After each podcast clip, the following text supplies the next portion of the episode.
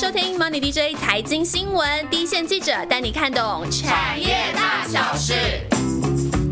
Hello，大家好，我是欣杰。最近台股震荡的很厉害哦，不过有在关心股市的朋友一定也都注意到了，这个太阳能产业突然又很热，热了起来，很多个股都是股价翻倍在涨。那市场上是说呢，这个太阳能产业是出现了天蚕变，是一种结构性的改变。听起来很悬，这到底是什么变化呢？所以，我们今天的语坛人就是他，坚持我一定要叫他太阳能小公主的。万万，嗨，大家好，我是万万。我只能说万万真的很忙哎，因为 万万前两个礼拜还要担任健身魔人，然后这个礼拜就要担任那个太阳能小公主的这个行列。没错，因为为什么叫太阳能小公主？刚刚告诉大家一下。我相信大家对太阳能产业或者太阳能股应该是又爱又恨。那我自己为什么叫做太阳能小公主呢？这不是我自己自称的，我必须要先说一下，因为我可能真的是从那个踏入行、踏入这个产业。他一毕业就是对的第一份工作的第一个就是就是主跑的线路，主对主跑的线路就是太阳能产业，一直到现在，我绝对不会透露，就是事隔现在几年，但你一定要告诉大家当时发生了什么事。对我一定可以跟大家分享一下我的资历，就是呢，我从当记者的大概好像我记得好像我刚毕业当记者的第二天就是。易通不知道大家应该还知道这档股票吧？一通冲到一千块，股价冲上一千元的那一天，对我而言，一个新入手的一个新记者，等于就是一个震撼教育。没错，对，所以。现在大概也差不多，大概二十五岁了。对，所以就是，而且我现在在回想以前跑太阳能产业的时候，真的觉得好好辛苦。因为那时候我刚入行入行的时候，跑这个产业，就这个产业正热，投资人都非常的关注，所以呃，新闻的能见度也是非常的高。可是那个时候，不知道大家还可不可以回想到那个时候还是没有高铁的年代？讲到这是二十年前。讲到这里，这位听众会不会？各位听众会不会想说，到底是有多久？那时候真是还没有高铁的年代。然后我记得那时候要去参加易通的股东会，他们在台南，茂迪是在台南。股东会是早上九点嘛，然后参加易通或茂迪的股东会的时候，我大概都从台北，大概半夜三四点开始搭统联。天哪！没错，可以想象那个时候，因为九点你要到现场，而且就是股东会别人也是不会等你的，所以我大概我记得我那时候就是刚刚刚毕业，大概凌。晨三四点开始打统联，然后就在车上睡觉，然后一路晃晃晃晃晃晃到台南，然后再转车到一通，然后再开始参加他们的股东会。然后那时候大概神志都是恍惚的，就是整个头都很晕。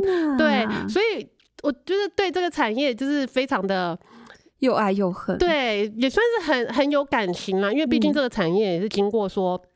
高高低低嘛，对，然后也当然也是造就了一堆股王啊，一通当时也上一千元啊，然后茂迪也是上一千元，可是真的我也觉得有一点可惜的是，呃，当时就是呃非常的风光，然后呃我记得有有几年的时候，真的产业非常的热，我几乎我记得大概一年我可以参加四五个、五六个、六七个动土典礼，就感觉好像每个月都有太阳能厂在盖新厂，对，就非常的。我就记得那时候根本就是南北跑，然后到处去参加，到处去参加动土典礼啊，然后破土的仪式啊之类的。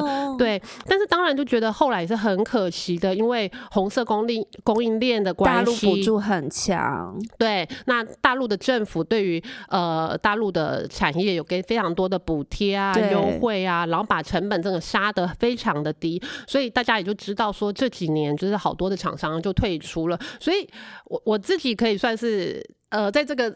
产业 cycle 里面看到就是潮起潮落，对对，有点就是很有很有心酸，对，有点心酸。但是，但是我对这个产业也非常有感情啦，对。然后，就像前阵子大家也常说，像易通也退出市场了，也下对也下下跪了嘛，就是下市下跪了，然后离呃离开了股票市场。那那我记得有一年，就是就是当红色供应链已经把台场都打得非常的惨，对，非常惨的时候，我记得那时候。候的那个每年的那个呃太阳能展的时候，我记得有一年那时候，因为大同那时候也是呃大同旗下也有绿能嘛，现在也是已经退出市场了。那大同那个董事长呃林蔚山那时候也是直接在那个高峰论坛就指着尚德的总裁就说就说对就说就是他们把市场搞坏的，这个这个太阳能市场就是因为他们这样子，就是所以就是对厂商也就很气，对，就是大家也觉得说，呃，就是整个市场现在会变成，就是譬如说很多厂商退出啊，高高低低的，然后觉得说，呃，就是因为红色供应链让整个市场就变成没落这样子。但是当然啦，今年感觉好像又有一些复苏的迹象。对，但是所以今年到底是在热什么？到底有什么改变了，让大家又开始关注这个产业？对，可能太阳能的厂商经过这几年真的是非常的惨淡经营，然后呃亏的亏啊，退出的退出。那今年终于有一个有点算是呃整体结构上的一个转变。那我这边简单的就是有说了，呃，大概有三个重点。嗯那第一个呢，就是国家政策的扶植。哦，这很理解。对，嗯那第二个呢，就是绿电的需求。嗯那第三个呢，就是厂商本身，当然它本厂厂商本身也要努力呀、就是厂商的转型这个部分。所以听起来，所谓市场上一直在讲是什么天蚕变、结构性的改变，应该是跟转型这件事情有很大的关系，对不对？对，厂商的转型当然是非常重要，因为毕竟就是你要呃存活在市场上，你自己要图改变，当然也是非常的重要嘛。那不知道大家可不可以想象得到，以前呢，台湾是太阳能的生产大国，台湾曾经是全球第二大的太阳能电池的生产商、生产国。我们可以想象，我们台湾就是小小的哦，可以是在一个太阳能产业占到这么大的位置，是全球第二大的电池都是来自台湾，觉得非常的骄傲啦。但是当时呢，整个台湾的供应链是比较聚焦在中段，太阳能整个产业的中段，也就是是细晶圆跟电池的部分。所以那个大板子、太阳能板那些是嘛？也是对，比较下下游的太阳能模组就是大陆的厂商在做，哦那台湾的厂商就是比，譬如说台湾是比较做中中中游这个部分，细晶圆跟电池。但是后来呢，就发现在大陆的呃大军压压压下来，然后他们的补贴嘛，然后他们的低价竞争之后，那是发现台湾在中段这个部分呢，我们的生产成本就比不过陆场，对，然后自己又没有下游的出海口，因为下游的就。我们那时候生产了细晶圆电池，然后我们要把货交给模组，结果模组的厂商又是在大陆，所以下游的出海口又控制在大陆，所以变成台湾的厂商有一点是被上下夹击，就是我们没有上游的原料，然后下游也缺乏出海口，这个有点算是就很窘迫这样子，所以可以插话问一下，为什么当时会决定发展细晶圆跟电池啊？因为我觉得台厂通常都喜欢找技术含量比较高的产业在做。对，但是生产端的部分当然也是我们的强项嘛，嗯。就是台湾的，就是可以在非常的有呃规模经济下，就会生产的很有效率。哦。那上游的最上游的多晶系是我们缺乏的，因为那个是需要细材。哦，是要原料，对，需要哦原料的。然后下游的出海口的部分，因为可能当时还是觉得说台湾内需没有这么大的市场，对。所以我们就是做这个中间这一段是呃量对、量很大的这个这个市场，但是后来就发现说啊有利可图了之后，可能入场也进来竞对争什么之类的，对，所以呃当然就是后来就发现说台湾在中游这。这一个部分一直被大陆厂商竞争，那利润又越来越低。那你拼不过别人的时候，你可能就要自己砍价格，就杀价竞争。后来慢慢的，就毛利率都变负的了。然后渐渐就没有办法，就退出了这个中游的制造。那当然，经过几几年一些转型的很痛苦的时间之后，那现在经过一些调整之后，现在目前台面上还剩下来还比较就是主流的太阳能厂的话，大部分都已经转到下游，是做模组还有带太阳能电厂开发这个部分。那像这样转型过程中，到底哪些厂商以现在来看，他们是体质相对回到一个比较好的状态了？现在台湾的厂商在转型之后呢，大家可能都意识到说，呃，我们就开始往下游，因为以前台湾的太阳能产业是缺乏出海口嘛。对，那现在可能大家都觉得说，呃，不行，我们要拥有自己的出海口，才不会受制于人。对所以现在呢，大家都不不约而同地都往下游的模组还有电厂这个部分来生来来发展。那转型的方式，当然各家的方式还是会有一点点不一样。像呃，大家所谓的三合一的联合再生，它就是把三家的太阳能公司合并，就是以前的呃玉金、新日光还有升阳科这三家太阳能电池公司直接三合一。那大家就是不要有重复的费用支出，就把大家重叠的费用啊、成本啊这些东西都可以 cost down 下来。对，没错，人力啊都可以。对，那三合一之后，以前三家公司是个别在市场上抢单，我们除了要跟大陆的厂商竞争之外，我们还要自己人打自己人。对，那以前是这样子，那大家干脆就三合一，大家也不要互相在市场上抢单。那呃，联合再生是一个 style，那另外一个像茂迪，它就是把电池跟模组的产能缩小，让整个让自己的规模变小，然后也让这个呃损失可以止血，让维持一个比较轻盈的状态。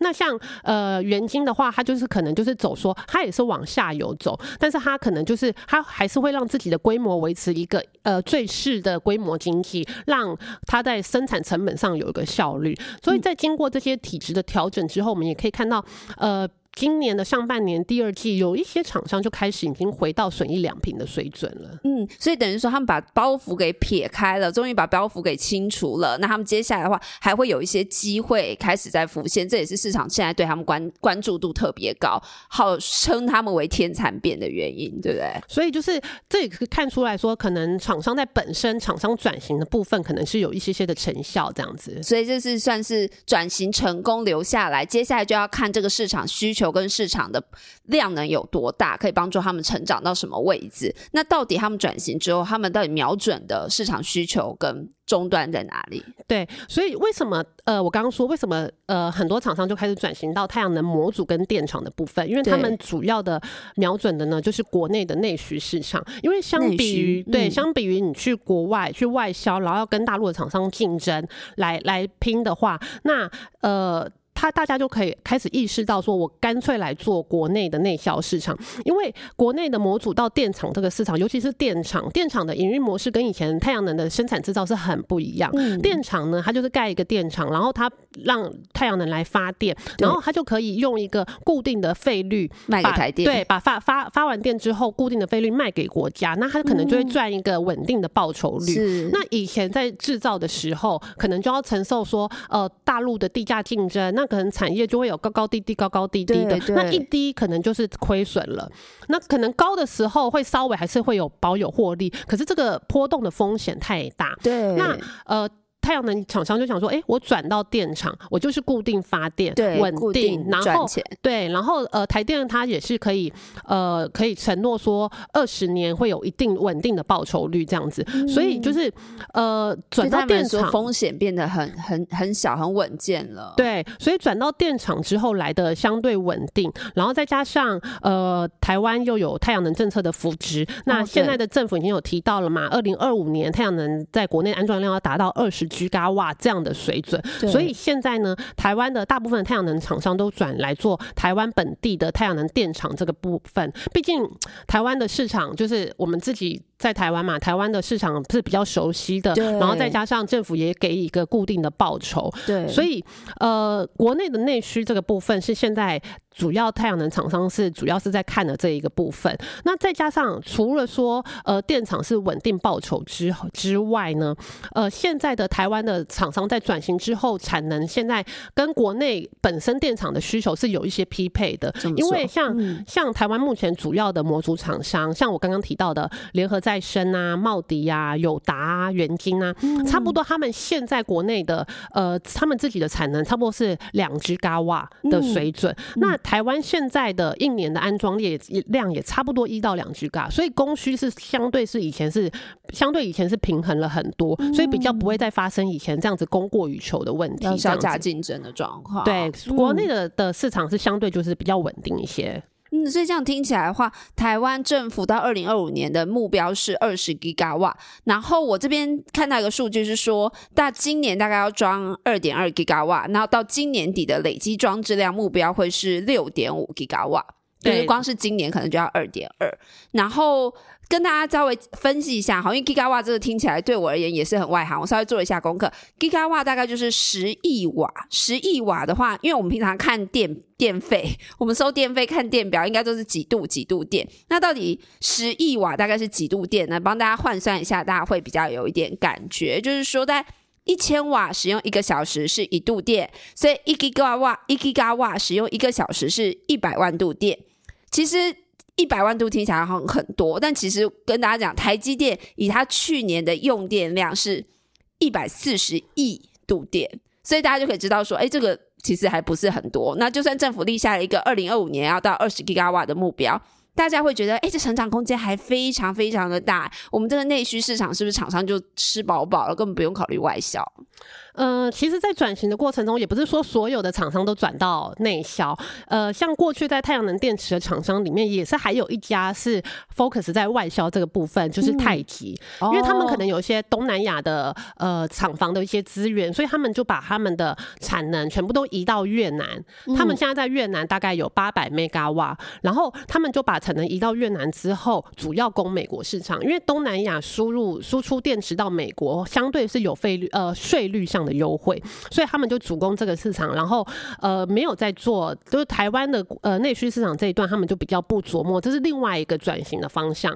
但它是着重在电池这块，难道就不用担心大陆小家竞争吗？呃，因为大陆的厂商电池厂商，他到美国，他还是被需要。克呃三成多的，有点像是就是惩罚性关税哦，了解。那那你从东南亚运过去的话，可能就是不需要这一块，所以他们就觉得说，哎，三成多对于对对电池厂商就利润就是差很大，对对，就差出来了。所以他们就觉得说，他们在东南亚生产到美国还是相对有一些优势，所以他们就是保有这样子的营运模式。了解，所以也是有厂商做不一样的转型。那除了国内政策的扶植，跟国内现在听起来还有一个很大的市场大饼之外，像我们刚提到台积电，还有最近大家应该很熟，台积电跟沃旭买绿电的这个很大大手笔，是不是都可以促进这太阳能产业一直不断往前走？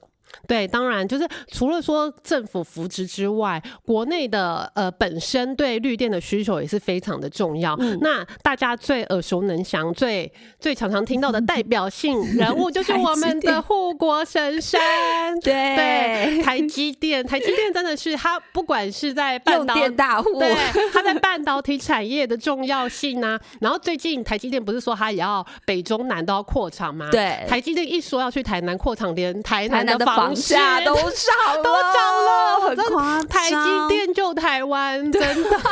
他现在说要买绿电，台积电又救了绿电。对，像台积电一说他要呃百分之百，他承诺未来要百分之百采用绿电之后呢？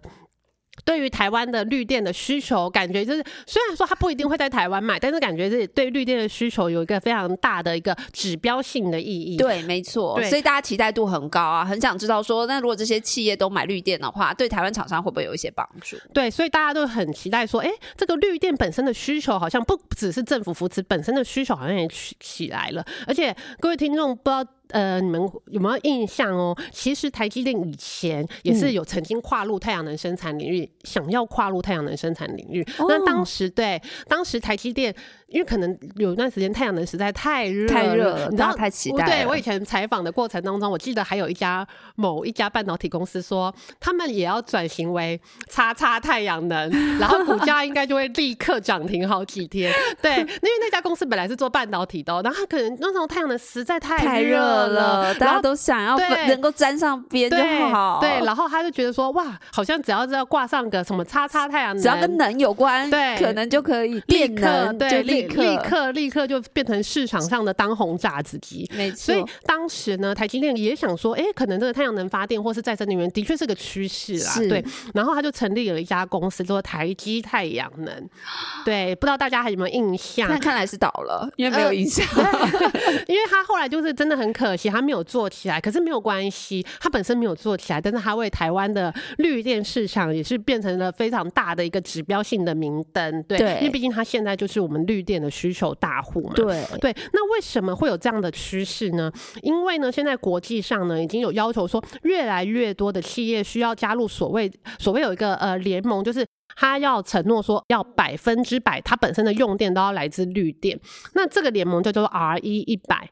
对，那像台积电，它已经承诺说它要加入这个 R E 一百的行列。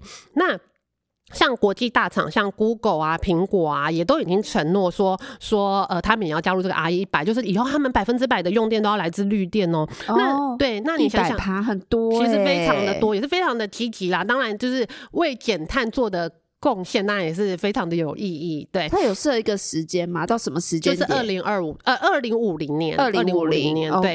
然后，但你想想看呢，当苹果它已经自己可以做到百分之百，它都是绿电来供应自己的能源所需的时候，它当然就会开始第一线的，它就会要求说，那我第一阶的供应商，我希望你们也可以参与这个 R E 没错没错，就是百分之百，我整个这个体系都是绿电，对，非常的对，非常的绿色能源这样子。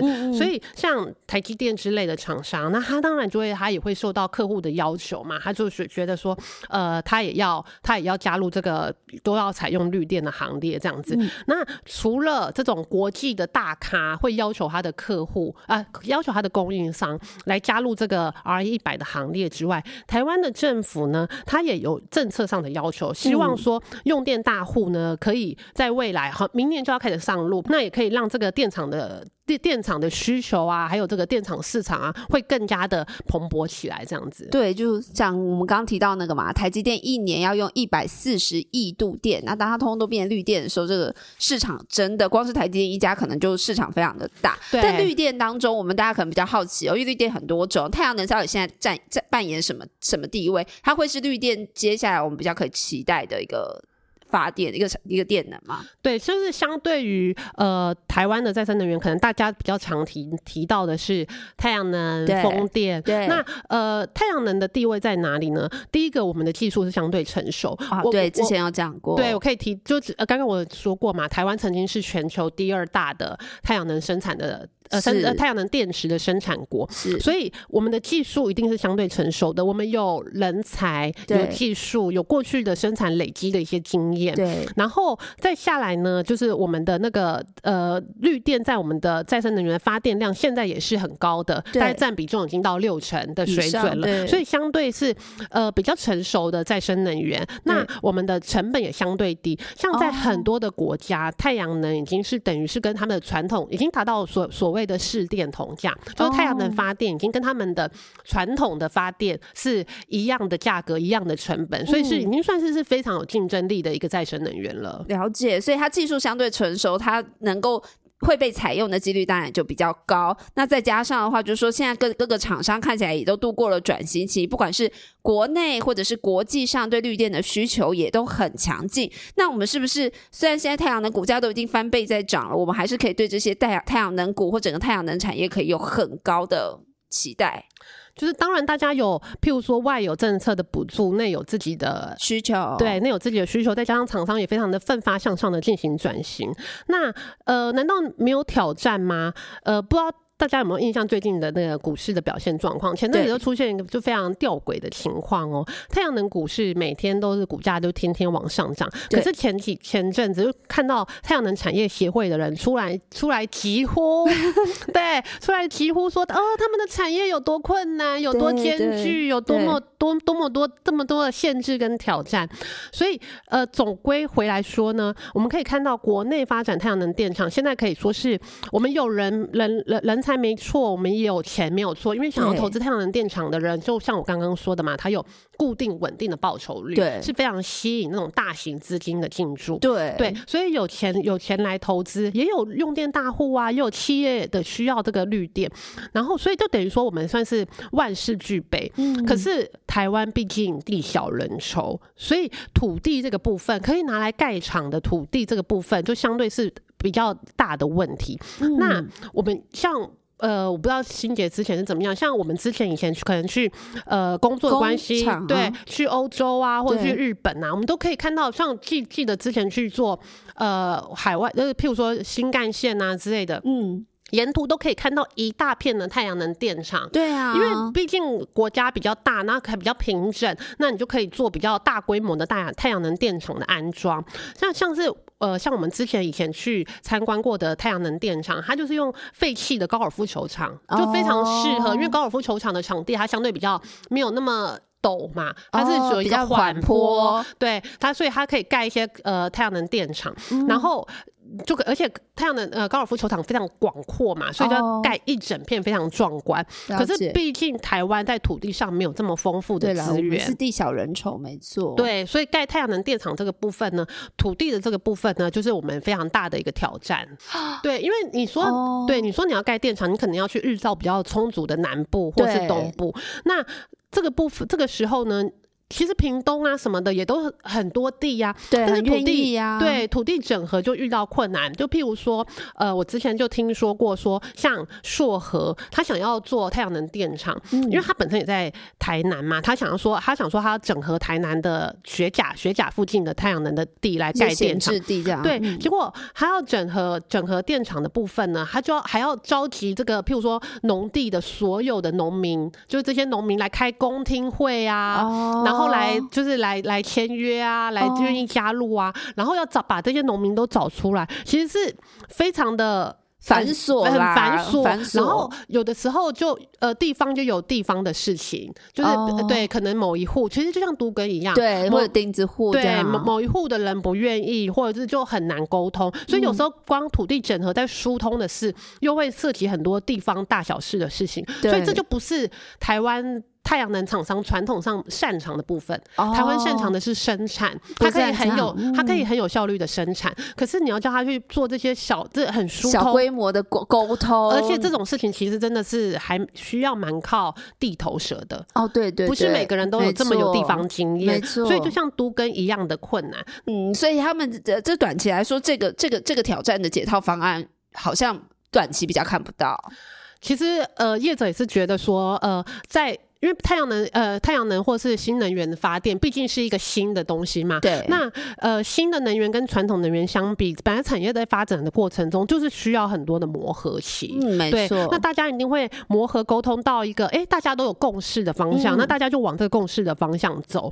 所以嗯基本上呢，产业还是是往上看的趋势。那在磨合期的时候，就可能大家需要有一个可以呃大家都可以认可的一个方式，走出一个成长的道路，这样子。没错，所以现在可能会是比较磨合、比较停滞的时候。不过，整个产业往上确实是一个很明显的趋势。因为像我拿到的一个数据来看的话，就是说太阳能产业在去年的全球装机量是来到一百一十五吉瓦。那相较于二零一八年，其实成长就快要两成。那今年呢，原本大家预期也是差不多两成以上的成长啊。不过因为疫情的关系，所以其实在上半年的时候，太阳能产业是比较停滞的。但没有想到下半年开始呢，这包含大陆政府，他就喊出来说，今年的装机量就要达到四十吉瓦。那其实大陆地区上半年才装了十一吉瓦，所以下半年成长性是很强劲。那今年全球的装机量，现在市场也预估了，可能会从原本看着持平，到今年有可能会提升到一百二十到一百三十吉瓦。所以看起来全球在太阳能产业这几年都还是一个往上的趋势。那虽然说这些模组厂跟电厂业者他们在内需市场上可能呃有一些挑战，有一些停滞，但其实这产业链很庞大。我们是不是其实可以关关心这产业链中其他的一些像材料的供给商啊？他们就不是专注内需，他们可能是可以打世界杯，对不对？对，呃，除了像那种主流的太阳能厂商之外呢，台股也有一些太阳能产业链之中算是比较算是小兵立大功的厂商。那它是比较是类似是材料型的厂商。那我提一档，就是可以说是去年台股中涨幅最高的太阳能网板印刷的厂商仓和，就可以说是去年台股的热，对嗯台股的一匹黑马。但是我也必须说，因为它是太阳能股，所以是让很多法人都非常的扼腕。哦因为当初就可能听到说，哎、有一档股票仓和好像有点机会，它是什么股？然后太阳能，能。太阳能不是鸡蛋水饺股吗？对，不或是，对太阳能不是都已经倒了吗？就类似大家可能就会有像这种想法。对后来只要听到太阳能三个字，就是票房毒药，就不好意思，因为前几年的太阳能产业实在是太太弱了，对。然后大家就可能就完全的跳过它，但是没想到呢，昌河做的这个太阳能网板呢。它就是它，它太阳能网板最主要就是用在太阳能电池在导电线的时候呢，需要透过网板把这个线路印出来。其实算是非常在整个太阳能电池中算是成本非常少的一个部分，可是哦很特扮演了殊的一个小角色，对，但是嗯。扮演了一个很关键中的角色。对。那他们也是上柜之后呢，嗯。他们就是面对了太阳能产业下滑，可是他们在这个时候呢，他们就是在低谷当中就进行研发，他们就觉得说他们要跳脱这个红海市场，嗯。然后摆脱过去过去的网版呢，它可能是用传统的方式，是用感光乳剂的方式，在那个时候做网版印刷，在在但是那样子的表呃呈现方式，可能在呃太阳能电池越来越往细线路化发展的时候呢，可能就会造成它良率的不佳。后来他们就在这几年低谷研发的时候呢，他们就开发了用。P A P I 来做材料，那这个材料呢，可以让它网版印刷可以用更耐用、更耐印，然后稳定性也更好。然后他们开发出来的产品呢，C P 值也很高，所以很快速的就在中国太阳能电池厂商，就是就是呃渗透率就非常的快。那对他们推动的推动客户转换也推动的很顺利，然后让他们的去年到今年的获利一直都是很好。但是也是要提醒各位观众的，就是新材料它的开发呢，一定。是可以带来一段先行者的优势嘛？对，那这段时间呢，它就可以有很好的利润。对，可是后来同业一定就会看到这个超额利润。我正要问这个，对，同业一定就是也会抢进。所以今年呢，我们也可以看到出来说，当然不止同业抢进啦，可能还有一些疫情的因素，让昌河的股价有一些回档。然后对，所以这个时候呢，呃。可能这个部分可能就会是未来的隐忧，但是公司呢可能也会持续的在推出新产品啊，就包括说太阳能电池现在往大尺寸化的发展，然后它就会依照这个大尺寸化，然后更高、更细线路这个趋势，然后推出一些新产品，希望可以拉大跟同业间的距离。嗯，了解。所以其实来看的话，其实太阳能厂商啊，他们经过了这几年的体质调整，在今年就会有一个比较明显拨云见日的机会。那当然，相关的股票大家就可以留意一下。但更值得注意的就是说，这全球太阳能产业的成长，也会带动一些比较利基型的材料厂也会有表现的机会。那就希望今天的节目对大家有帮助喽。如果喜欢我们节目的话，就欢迎开启订阅加分享。那如果有想问的问题或是有兴趣的题目，也可以点底下 YouTube 连接来留言给我们。一定要留言给我们哦，我们很期待。没错，所以我们就下次再见喽，拜拜。